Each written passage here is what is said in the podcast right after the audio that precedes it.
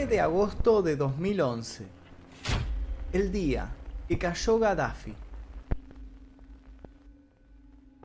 Luego de 42 años en el poder, el controversial y extravagante mandatario libio encontró su fin en un panorama mundial que se dividía entre considerarlo un mártir o la personificación misma del terror.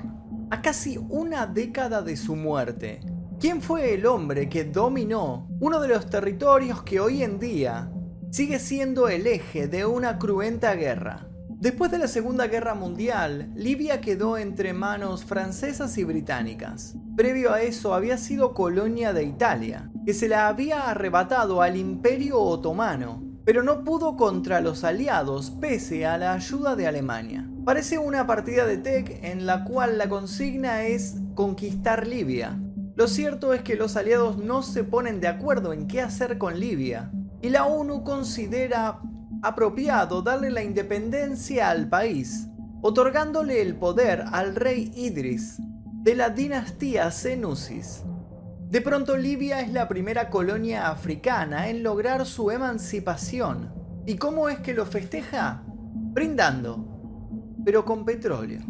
Sí, porque Libia está repleta de petróleo. ¿Y qué es lo que trae el petróleo a un país? Prosperidad. Eh, no, perdón, dije prosperidad, no, quise decir muerte y destrucción. El petróleo de Libia es visto con hambre por las mercenarias, empresas extranjeras, que gracias a Idris, que había sido aliado de los aliados, logran entrar al país a cambio de una gran suma de dinero. La distribución de las desorbitantes ganancias que genera este negocio es solamente para unos pocos y no pasa mucho tiempo hasta que se produce una desigualdad en los habitantes del lugar. Por un lado había pobreza extrema y por el otro mucho dinero y despilfarro. En Libia no existían los puntos medios. La monarquía empieza a aparecer en el ojo del descontento popular y en 1969 el rey Idris es derrocado mientras se encontraba de vacaciones. Como todos sabemos, cocodrilo que se duerme es cartera. Es entonces que se instaula un consejo militar revolucionario comandado por un coronel de 27 años. Un joven que se había licenciado en Derecho. Un joven que había sobresalido por su inteligencia, pero que también había sido expulsado de instituciones educativas por sus pensamientos anarquistas y extremos un tal Gaddafi, que comienza así su reinado, que lo mantendría más de cuatro décadas en el poder con Libia en sus manos. Cuatro décadas que lo consagrarían como una de las figuras políticas más polémicas de los últimos tiempos. Cuando Gaddafi entra en el poder, en la nación africana no había escuelas, los graduados universitarios eran apenas 16, no había médicos y solo 250.000 habitantes de un total de 4 millones sabían leer y escribir. Mediante la Revolución Verde, nombre del movimiento fundado por Gaddafi, Libia sufrió algunos cambios drásticos. Se impulsó un sistema de seguridad social y se garantizó el acceso al agua, a la educación y a la salud gratuita, a la vez que se permitió a los trabajadores participar de las ganancias del Estado. Los bienes de los italianos e israelíes fueron confiscados y la industria petrolera fue nacionalizada. Subió el nivel de vida, bajó la criminalidad, se allanaron las diferencias entre clases, el gobierno otorgaba créditos y apoyo en maquinaria para libios que quisieran utilizar sus terrenos para labores agrícolas, ayudaba a los ciudadanos en la adquisición de hogares y el banco ofrecía préstamos a crédito cero. Pero esa fue solo una de las caras del imperio de Gaddafi. En paralelo a la aplicación de estas políticas, Gaddafi se asoció a grupos terroristas antiimperialistas, apoyó a líderes dictatoriales vecinos, en donde también hizo intervenciones militares y se sumó a la moda de la construcción de armas nucleares, lo que comenzó que empezara a ser mal visto por el resto de los países siendo Estados Unidos el país que se toma con mayor gana la idea de construirlo como un enemigo público. Porque ya todos sabemos que Estados Unidos ama la libertad, la democracia, pero por sobre todo ama el oscuro líquido que se produce por los fósiles de dinosaurios. Los norteamericanos acusaron a Gaddafi de planear un asesinato contra Ronald Reagan, y de financiar un atentado en Berlín, más precisamente donde concurrían soldados yanquis. Y en 1986 bombardearon su residencia en Trípoli. El coronel escapó, pero la bomba mató a 101 libios, incluida la hija de Gaddafi de tan solo dos años. La familia de Gaddafi proclamó venganza y el enfrentamiento que se avecinaba prometía ser devastador, pero por supuesto nada que unos cuantos billetes no pudieran arreglar. Con sanciones económicas sobre su cabeza por parte de la ONU, Gaddafi entiende que la estrategia más conveniente es retractarse y frena el desarrollo de sus armas de destrucción masiva, a la vez que abandona el patrocinio del y hacia el terrorismo. Pero por sobre todo permite el ingreso de empresas petroleras a Libia. Pasa de ser odiado a ser un niño mimado. Los lazos se terminan de afianzar cuando el occidente post-11 de septiembre y Gaddafi unen fuerzas contra Al-Qaeda. Gaddafi se obsesiona más y más con el poder y de a poco empieza a quedar en evidencia un trasfondo particular y atroz. Por un lado tenemos un colorido anecdotario de excentricidades. Uno de sus hijos tenía un crucero en el que había una piscina con tiburones. Viajaba por el mundo llevando en un avión aparte una carpa a prueba de balas, camellos y su propio harem. Tenía su propio séquito de catadores que probaban todo lo que comía o bebía por sus miedos a resultar ser envenenado. No subía a ascensores y jamás pasaba del escalón número 35 de una escalera.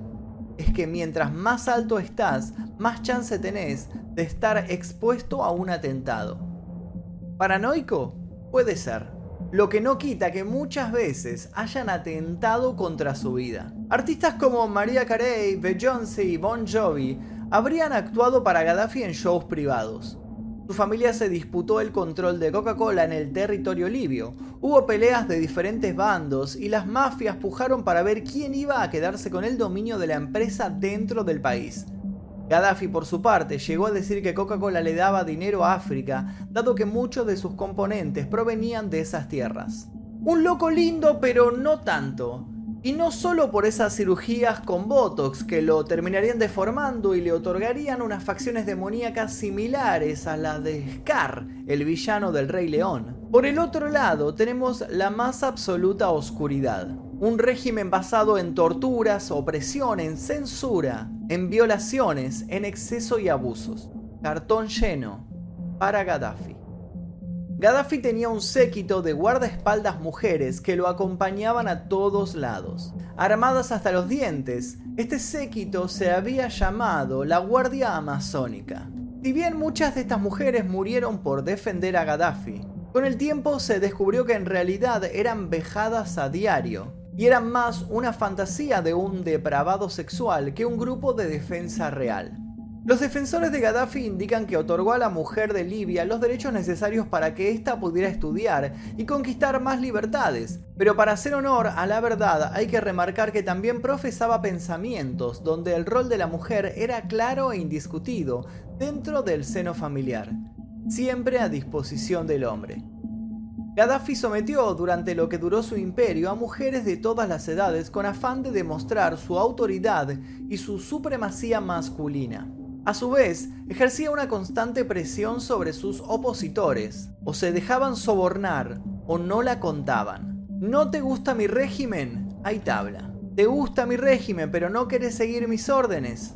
Hay tabla. Y así sucesivamente con todo.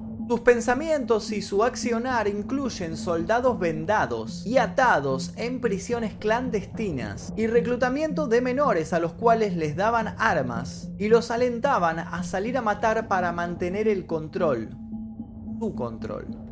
En el año 2010 comenzaron una serie de protestas árabes que se manifestaron en pos de la democracia y los derechos humanos y sociales de la población los gobiernos dictatoriales empezaron a tambalearse. En Libia, la llamada primavera árabe floreció con particular fervor y fueron muchos miles los que salieron a las calles proclamándose contra el gobierno.